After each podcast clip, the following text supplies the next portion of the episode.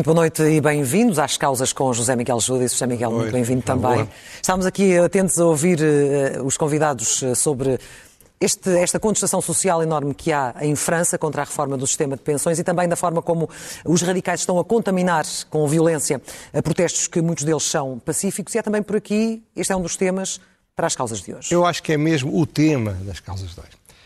Repare, uh, do que se trata é da violenta recusa da aceitação de uma decisão legal e legítima da Assembleia da República, da Assembleia Nacional. Do que se trata, portanto, é tentar subverter o Estado de Direito.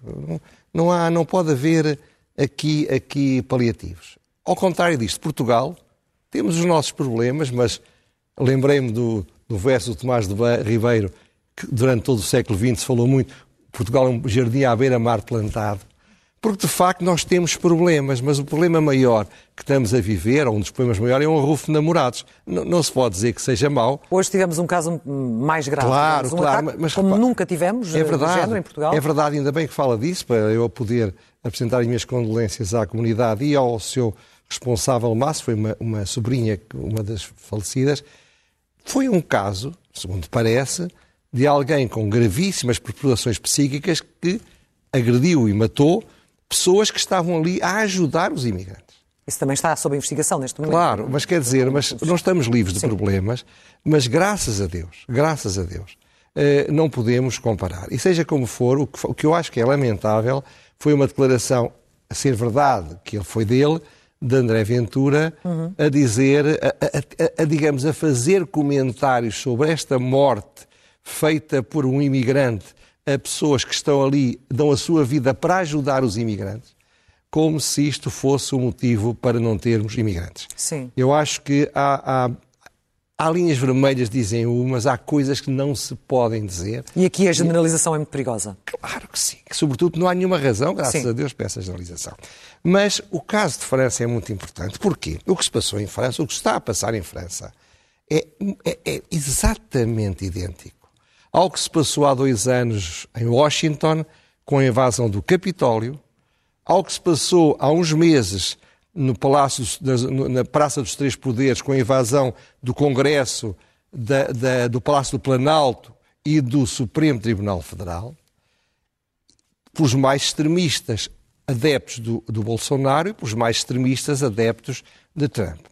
Mas França já, já tinha tido o caso dos coletes eh, amarelos também. Mas é verdade, mas vai aparecer uma fotografia que é muito clara, que é a, eh, a destruição, a tentativa de destruição da, da, Câmara Municipal de Bordeaux. Note-se que é uma Câmara cujo presidente é um ecologista de esquerda. Hum. Não se pode dizer que estavam a destruir aquilo para, por não gostarem do Macron. E o que é que isso, e o facto do Sr. Melanchon, que é, é, digamos, é o equivalente à esquerda ao Sr. Bolsonaro à direita ou ao Sr. Trump à direita, ver, vir dizer, tranquilamente, arder em quatro ou cinco caixotes, isto no meio do caos total que estava a viver. Não é nada comparado com o que já vimos no passado. Quase parece que ele estava a dizer que é preciso fazer mais. Ou quase que é uma brincadeira de crianças o que está agora a acontecer. Não é brincadeira. Ninguém chama brincadeira de crianças o que aconteceu no Capitólio e claro muito bem. Claro Ninguém chama brincadeira de crianças o que se passou no Brasil e muito bem. Disse-se que era um desafio e um assalto à democracia o que se passava nos Estados Unidos e no Brasil, e muito certo, e muito bem, mas infelizmente não vejo dizer o mesmo sobre o que está a passar em França. É um assalto à democracia? É um assalto à democracia, como é óbvio. Repare. E que sinais são esses que, que, o, dizem, que o fazem dizer isso com tanta convicção? Em primeiro lugar, o desrespeito total de uma lei da República. Isto é, há uma lei da República que foi aprovada, além de mais, uma lei muito razoável, aumentar de 62 para 64 anos em 2030 assim. a idade da reforma, sabendo-se que a, a, o que o Estado francês paga para as reformas é o dobro da média dos países da OCDE. É insustentável a situação. Mas seja ou não seja insustentável, as democracias, os problemas resolvem-se pelo voto. Resolvem-se com eleições, resolvem-se com manifestações, não se resolvem com destruição que ia direto aos centros do poder. Porquê é que eles não destruíram o Palácio de Luxemburgo, é onde, onde, está, onde está, digamos, a, a Assembleia Nacional. Porquê é que foram destruir, tentar destruir a Câmara de Bordeus? Porque houve uma proteção policial fortíssima que falhou no Brasil e que falhou nos Estados Unidos. É evidente que estes acontecimentos são reprovados pela esmagadora maioria dos franceses. Eu diria mesmo que são reprovados pela esmagadora maioria dos adeptos do Sr. Mélenchon e do Partido Socialista que ouvimos aqui mas também a esmagadora maioria dos adeptos dos republicanos são contra o assalto ao Capitólio. E a esmagadora maioria das pessoas que votaram em Bolsonaro são contra o que se passou no Rio de, na, em Brasília. É evidente que quando eu misturo os radicais de extrema esquerda com os de extrema direita, quando eu digo que isto é farinha do mesmo saco, quando eu digo que isto é a tentativa de destruição da democracia, os radicais de, de direita ficam ofendidos serem misturados com a extrema-esquerda. Os radicais de esquerda são, ficam ofendidos por se misturarem com a extrema-direita. Mas o que é facto é, como dizem os portugueses, se grasna como um pato, se anda como um pato, se se chama pato, é pato de certeza. Sim. Estes dois setores são irmãos inimigos, têm as mesmas causas, provocam as mesmas consequências, têm um idêntico desprezo pela democracia liberal e admitem tranquilamente o seu fim. Repare, o que se passa aqui é algo que se passa, e você diz bem, muitas vezes passou na história da humanidade. Abrem-se as cloacas Sim. e saem grupos humanos dispostos a destruir a civilização. Do que se trata aqui é de uma tentativa de destruição da civilização. Por isso é que, palavras a dizer, é preciso negociar. Mas acredita que Macron irá manter-se inflexível nesta matéria ou terá mesmo de negociar, terá mesmo de recuar para restaurar a paz social? Eu acho que ele não pode recuar, ele não pode uh, uh, negociar com esta gente, pode encontrar soluções sociais, com certeza. Agora repare, a espreitar detrás da, da moita está a Marine Le Pen. A Marine Le Pen portou-se nesta crise com sentido de Estado. Não viu a extrema-direita e o radicalismo de direita ligado a isto. Não viu, como vê aqui, com o André Ventura a fazer, o, a fazer o oposto. Portanto, toda a fragilidade que o Macron der aos setores moderados é um presente magnífico para a Marine Le Pen. Não se esqueça que o, o, o general de Gaulle ganhou a maior votação de sempre da sua história como Presidente da República como reação aos excessos de maio de 68. Sim. Agora, o problema é que a coisa é muito pior do que já foi. Por isso é que eu me lembro disto, faço disto como se fossem os idos de março. O que é que foi os idos de março? Foi o dia, idos é uma data, 15 de março, salvo erro, em que foi assassinado Júlio César. Júlio César foi assassinado pelos republicanos que eram contra as tendências ditatoriais dos próprios Júlio César. A consequência deste assassinato foi o contrário do que os patriotas republicanos queriam foi a instalação imediata, ao pouco tempo depois do Império. O que está a passar em França lembra-me isto. Pessoas como aquela senhora, que é de um partido moderado, sem ser capaz de dizer uma palavra de repúdio radical do que está a passar-se, é verdadeiramente lamentável. Os moderados acabam por uh, poder ser responsabilizados de alguma forma por este estamos, crescendo da violência claro, dos nós radicais. Nós estamos a viver o que eu chamaria uma tempestade perfeita. Então qual seria a posição mais correta para, para combater essa frente? A, a posição mais correta é ser fiel às suas convicções. Mas deixe-me antes dizer porque é que eu acho que isto é muito mais perigoso do que em outras épocas. É a tal tempestade perfeita do que eu falo. Sim. Alguns fatores inequívocos.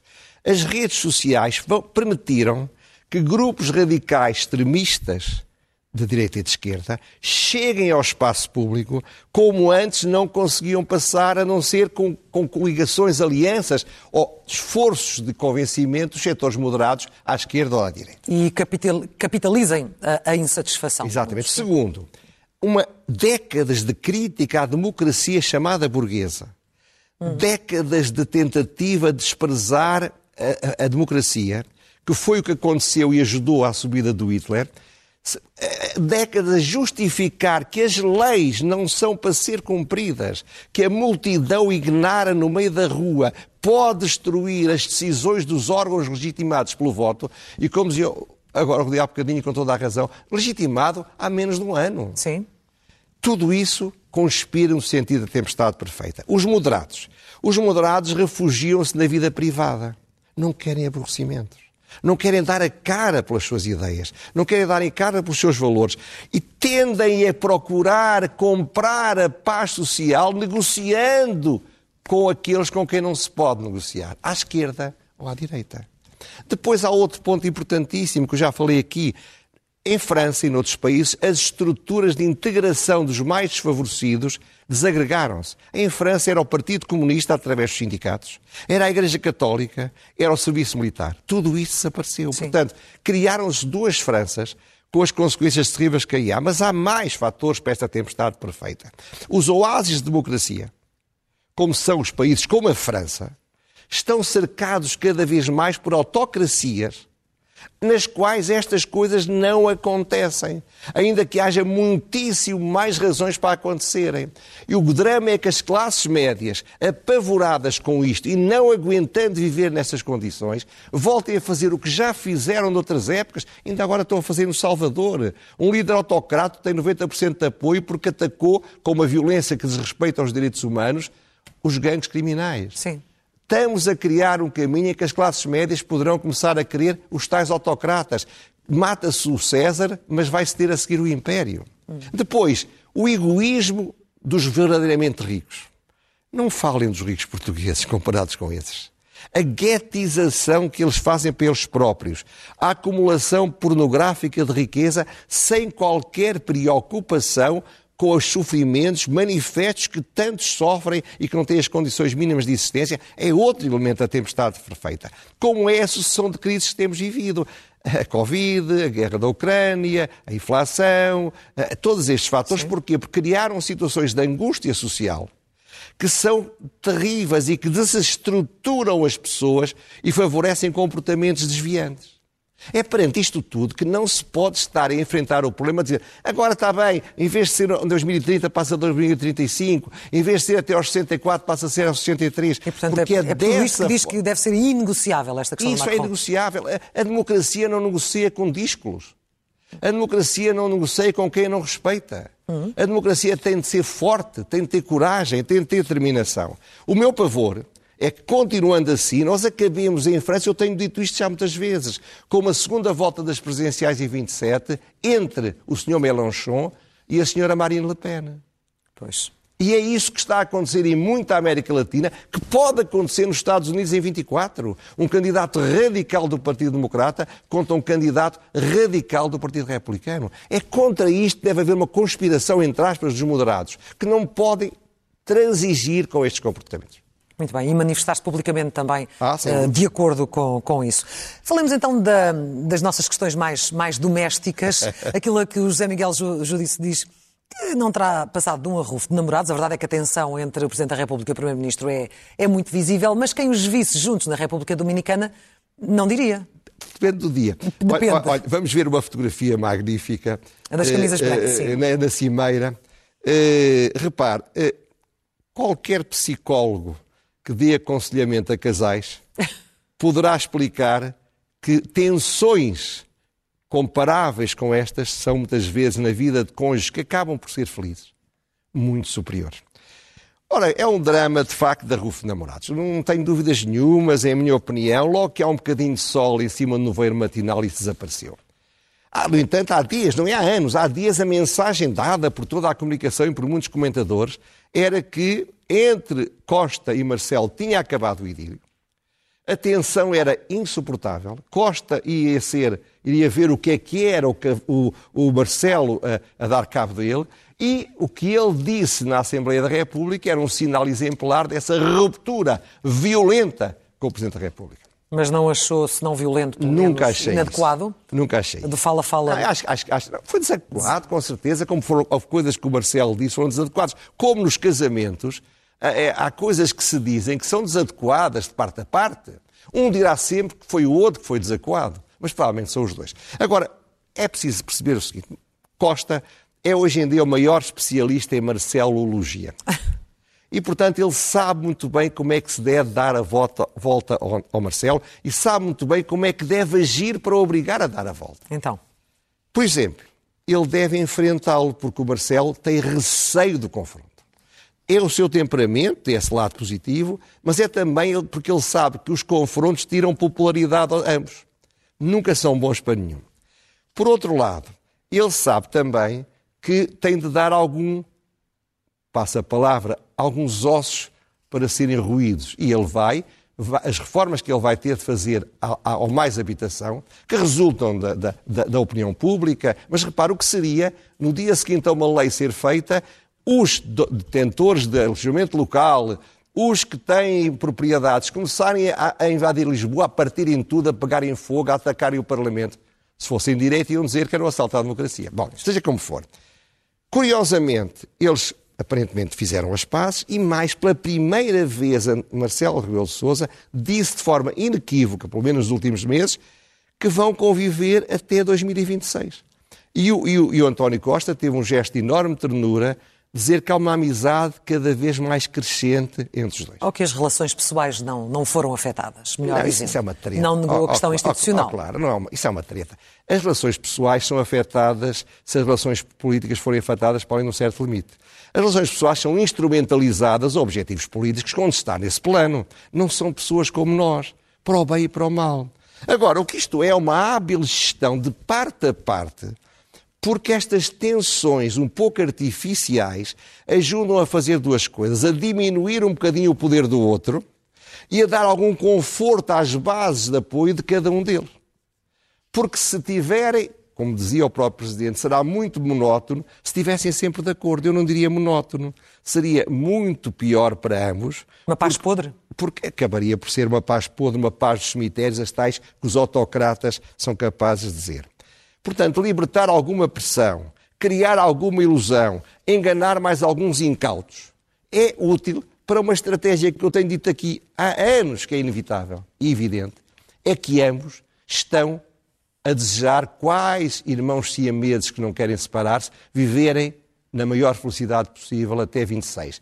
E cada um deles poder apresentar como seu sucesso o sucesso do outro. Do outro. Agora, as coisas não são sempre simples. Houve uma imprensa conjunta, conversa de imprensa conjunta, que eu assisti, na Salvo Erro, na RTP3, que me impressionou muito. Porquê? Era claro, a fotografia que eu consegui arranjar é uma péssima fotografia para demonstrar o que eu quero ter. Só que não foi possível encontrar sequer na Lusa, é muito curioso, hum. é verdade, vou-lhe dizer, fotografias onde surgisse aquilo que eu queria mostrar.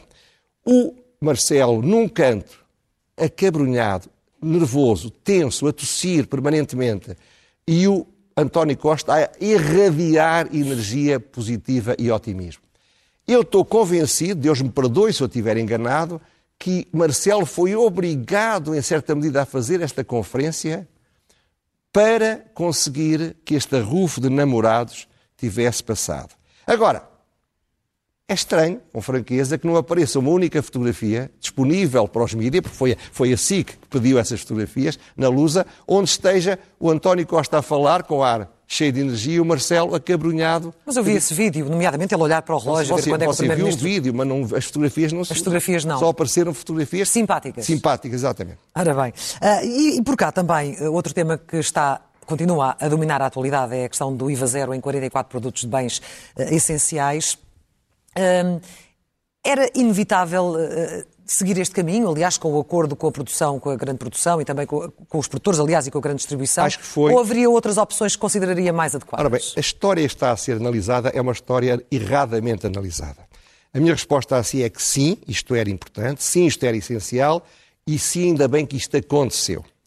O que não se pode encontrar nisto é uma espécie de panaceia, uma mesinha para dizer baixa-se o IVA 6% para zero e a inflação acabou. Não é disso que se trata com isto. O que se trata aqui são três coisas muito importantes. Já aparece o Marcos Mendes. Primeira coisa muito importante. O governo, o, o primeiro-ministro, quebrou as pernas a quem, curiosamente, era, era, era, era o ministro da Economia, a quem queria ter uma linha dura de controle de preços, limitação dos lucros e outras ações violentas, criando um bode expiatório, como os agentes de comunicação do governo imediatamente criaram, com uma, uma conferência de imprensa conjunta com a ASAI, etc. Antes disso, optando pelo diálogo com o mundo empresarial. Sim. Dialogar antes da lei e não dialogar depois dela. Está a ver a diferença? Bom. Segundo, reduzir os impostos. É muito importante por isto, porque o, o Estado até hoje não tinha reduzido seu, a sua margem deste negócio, que é a produção das empresas e as vendas das empresas. O Estado cumpre o seu papel baixando o IVA, porque diz: eu ponho na luta contra a inflação uma parte da margem que eu estou a ganhar com a inflação. Ora, isto era politicamente importante. E ainda hoje ouvi no outro canal dizer que afinal a história sobre a Espanha é uma história muito mal contada. Porque os dados do Banco de Espanha confirmaram que os preços, 90% dos casos, não subiram, baixaram de acordo com a redução do IVA. Portanto, a situação é que estes fatores também ajudam a diminuir a tensão social. Não há dúvida nenhuma que ajudam, porque o Estado mostra que está disposto a fazer um esforço. Agora, esta estratégia foi criticada por ser tardia e por ser aumentar a subsidiodependência. Claro que foi tardia. Mas o Estado tem uma estratégia que sempre teve. Só depois de saber que o orçamento o permitia é que fizeram as coisas. É uma estratégia que eu acho que tem alguma razão de ser. Porque... Mas era fácil de antever que iriam ter uma folga mas, brutal. Com, mas eu não estou a dizer que não. As receitas com inflação. podia começar antes. Foi um erro. Sim. Não estou a dizer que não. Agora, há coisas bem mais importantes. Segundo, a subsídio à dependência. Mas este governo é de esquerda, santo Deus. Este não é um governo de direita. Este governo nunca faria baixar o IRS para dar dinheiro às famílias, faz aquilo que é entregar às pessoas. Agora, mas já está a ser assinada essa possibilidade para o próximo Orçamento do claro, Estado. Deus queira que sim, e, e, sobretudo aos mais desfavorecidos. E, e, isto, comparar isto com o que está a passar em França, meu Deus, isto é um jardim à beira-mar beira plantado. plantado. Vamos às rubricas, sem mais demoras, começando pelo elogio.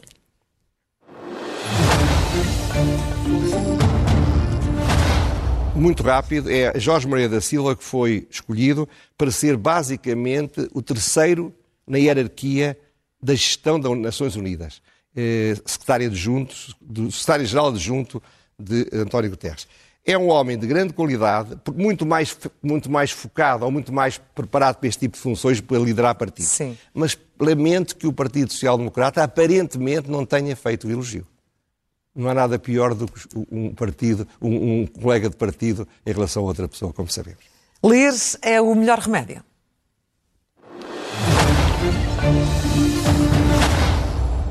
Ler é um ato de cultura sempre.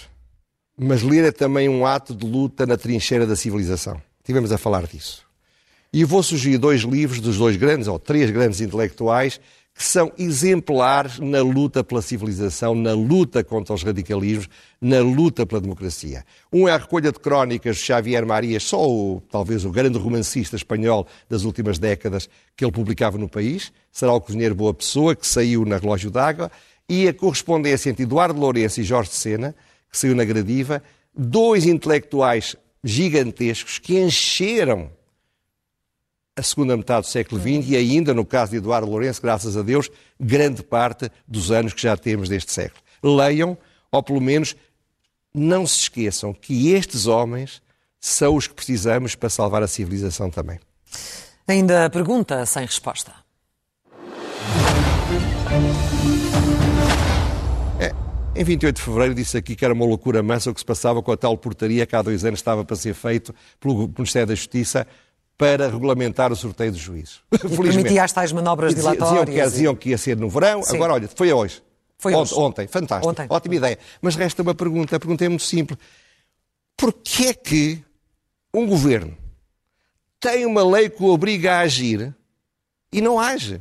Teve um ano e meio para, para regulamentar o que tinha a obrigação de fazer. E depois, Porquê é que se atrasam coisas que têm a ser feitas todos os dias? E agora a questão do barco é a mesma coisa. Porquê é que se atrasam coisas que são evidentes que têm a ser feitas, dando uma mensagem de desleixo, de incompetência, de, de desinteresse, que manifestamente contribuiu para, para minar a confiança dos cidadãos? Último minuto para a loucura mansa. Nem é preciso um minuto, provavelmente. Trata-se do que aconteceu, ou já hoje famoso, navio Mondego. e foi agora há pouco referido, é evidente que nada do que aconteceu da noite de segunda para terça justifica, desculpabiliza ou, ou, ou, ou permitiria que, um, que, um, que uma insubordinação fosse tolerada. Mas? Porque quem define se avança ou não avança, se recua ou se não recua, se é preciso chamar o rebocador ou chamar o rebocador, não é o soldado nem é o sargento, é o capitão de navio. Claro. Senão, nas guerras, todos vão dizer que é muito perigoso. Mas há aí uma Agora, agora não há dúvida que isto, não terem feito imediatas reparações, não ter, terem posto o navio em mau estado a funcionar é uma estupidez, portanto, uma grande loucura massa.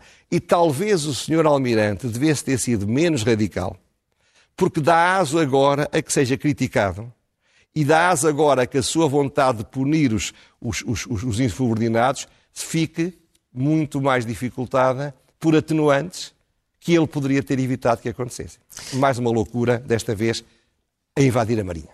Muito obrigada, José Miguel Júdice. Até uh, na próxima semana. semana não estarei aqui, mas voltaremos a encontrar-nos aqui. E depois na outra semana não estou dias. eu. Portanto, olha, uh, vamos estar 15 dias sem nos ver, Ai. mas boa Páscoa. Então, boa si, Páscoa para si também. Já e para todos os seus. E muito, e muito obrigada. Foram as causas com José Miguel Júdice. Segue-se agora um breve intervalo e depois o Rodrigo Prates está de regresso com a edição da noite. Boa noite.